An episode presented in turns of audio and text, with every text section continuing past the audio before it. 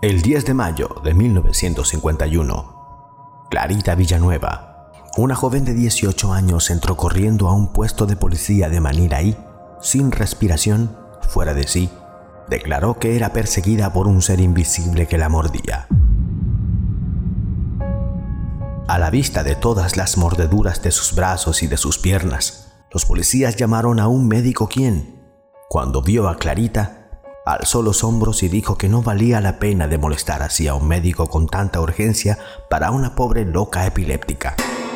¿Quiere decir que ella misma se ha mordido? Preguntó un policía. Seguro. Maravilloso, doctor. Maravilloso. Cuando está en crisis, debe creerse perseguida y se muerde. Sí, doctor. Ciertamente usted sabe más que un pobre policía, pero... Por favor, una última pregunta. Sí. Entonces, ¿Cómo le hace para morderse la nuca? En aquel momento, Clarita se puso a chillar que el monstruo estaba allí y que iba a atacarla. Atónitos, los policías y el médico no pudieron sujetar a Clarita que se debatía gritando, mientras aparecían en su mejilla, en su hombro, marcas de mordeduras, marcas aún mojadas de saliva. De pronto, el médico telefonió a un colega mientras que los policías alertaban al alcalde de Manila, Arsenio Laxon. Durante varias horas continuaron estas sesiones de mordeduras. La pobre Clarita era la única que afirmaba ver a su agresor. Explicó que parecía un hombre, pequeño, con ojos grandes y que llevaba una especie de capa. Añadió que, en algunos momentos flotaba a pocos centímetros del suelo. El alcalde hizo llamar al arzobispo estimando sin duda que este caso sobrepasaba la competencia de la policía y la medicina reunidas. El arzobispo se preocupó en persona y llamó a una ambulancia. Todo el mundo partió en procesión detrás de él en dirección al hospital y, durante todo el trayecto, la pobre chica continuó gritando mientras otras mordeduras aparecían sobre todo su cuerpo.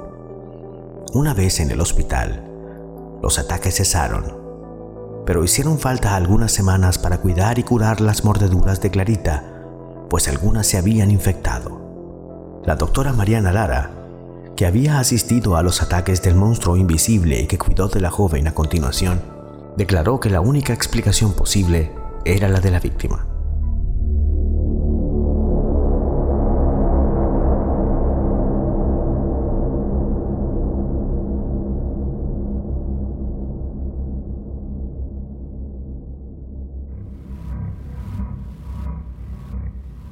El reverendo Peter Potter no creía en apariciones hasta que la tarde del primero de octubre de 1931 vio, a un metro de él, el fantasma cuya voz oía desde hacía 20 años.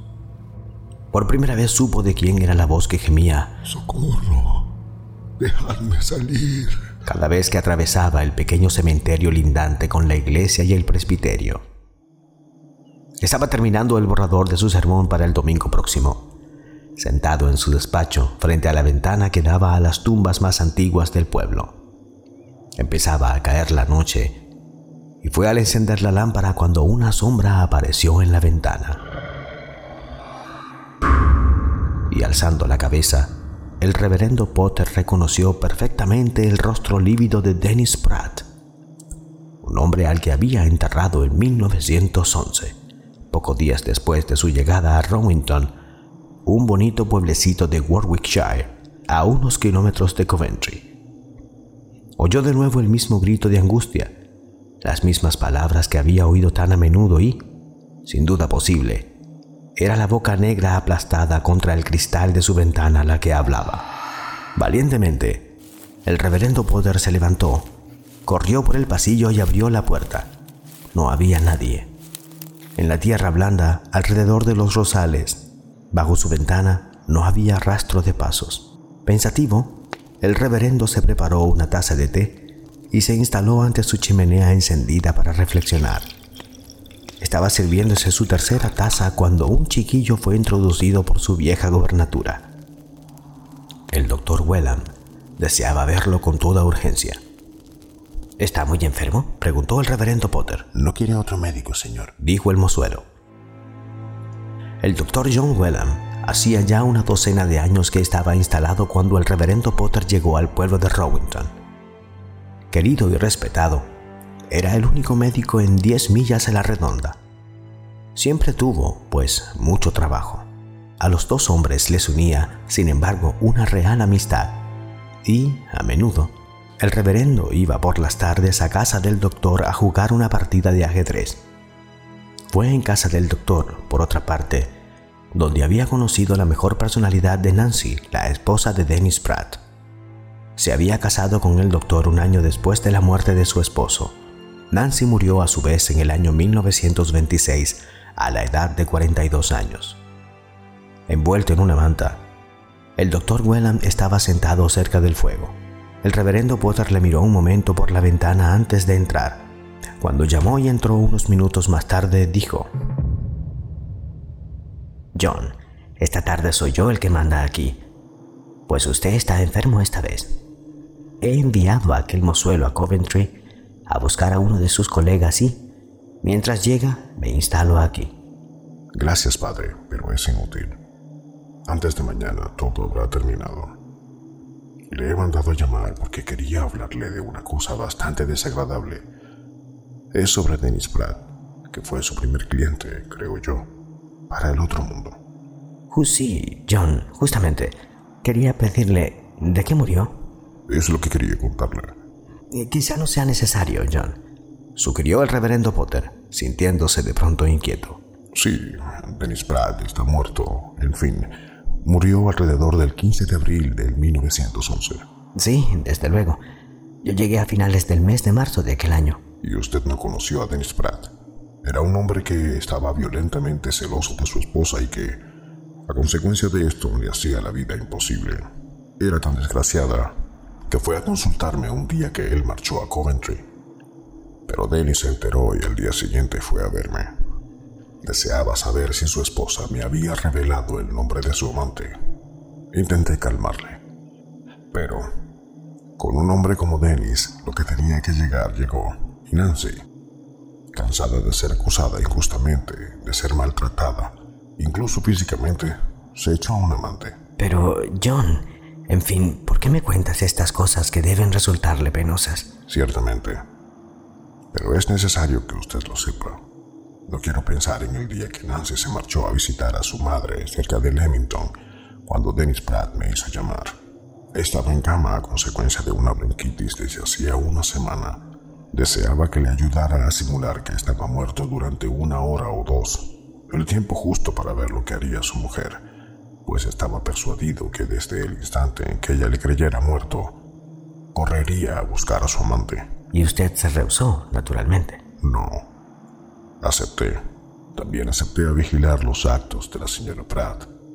Le preparé una poción a base de opio y se la di explicándole que dormiría como una marmota durante 24 horas, pero que durante dos o tres horas tendría toda la apariencia de la muerte. Pero, John... Déjeme terminar.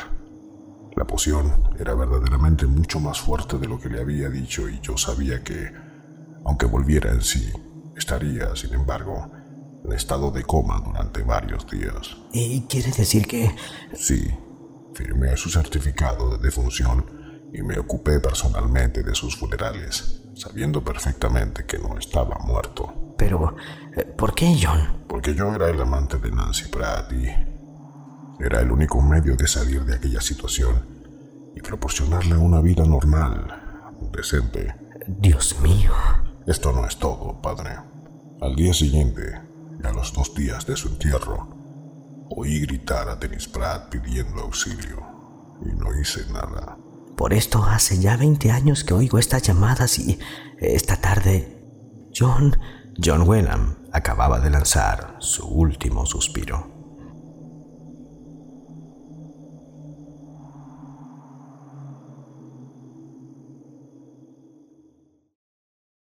El hombre que demostró su inocencia. El 4 de abril de 1953, en pleno día, un hombre intentó penetrar para robar una casa de Chicago cuyos ocupantes se hallaban ausentes. Dos testigos le vieron y le reconocieron perfectamente. Se llamaba William Brooks y, cuando los vio aproximarse, se salvó con el gran destornillador en la mano que le había servido para forzar la puerta. Conocido de la policía por haber sido condenado por robo, Brooks fue prontamente arrestado. En su coche se encontró, disimulado bajo el asiento, el destornillador cuya hoja correspondía exactamente a las marcas dejadas en la puerta. Aunque era joven todavía, Brooks iba a ser severamente condenado por haber reincidido. El día del juicio solamente se pidió a los dos testigos que precisaran la hora en la cual le habían visto operar. Sin ninguna dificultad, pues uno de ellos tenía que tomar el tren y el otro tenía una cita con el médico del barrio, precisaron la hora, 15.30 horas, o uno o dos minutos después. A las 15.30 horas, el día de la tentativa del robo, William Brooks se encontraba a unos 20 kilómetros de Chicago en la oficina de reclutamiento donde había sido desmovilizado unos meses antes. Otro hombre, también reincidente, le había robado los documentos para ser admitido en un hospital bajo otro nombre, hospital en el que murió tras una intervención quirúrgica. Brooks fue expresamente para probar que no podía tratarse de él, ya que estaba bien vivo. El oficial que le recibió llegó para atestiguar y, a fin de probar que no se equivocaban de fecha, presentó los resguardos de dos telegramas con hora y fecha de depósito que había expedido aquel día para pedir otros datos sobre Brooks. Los testigos, que le conocían bien, se habrían equivocado. Habían intentado cargarle el muerto. Brooks logró fabricarse una maravillosa coartada. O bien, ¿se hallaba Brooks al mismo tiempo en dos lugares distintos?